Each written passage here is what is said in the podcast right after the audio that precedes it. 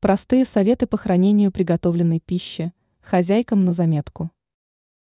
Так получается, что в силу своей душевности и гостеприимства в традициях славян всегда накрывать стол так, что половина блюд остается несъеденной. Выбрасывать продукты жалко, да и непорядочно.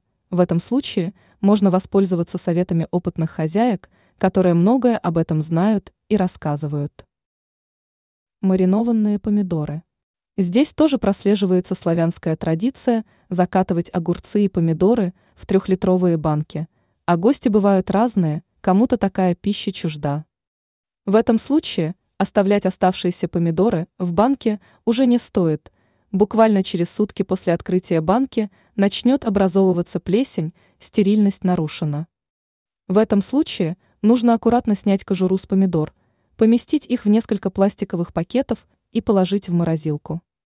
В будущем они могут пригодиться для приготовления спагетти или отменного красного борща. Блины. Так уж получается, что блины не пекутся по 10 штучек. Это блюдо, которое отнимает для приготовления много времени. Их выпекают десятками штук на человека. А блины на кефире, сливках или молоке довольно быстро прокиснут даже в основной камере холодильника. Поэтому переложите оставшиеся блины пергаментной бумагой и положите их в морозилку. Важно помнить, что это работает только для блинов без начинки.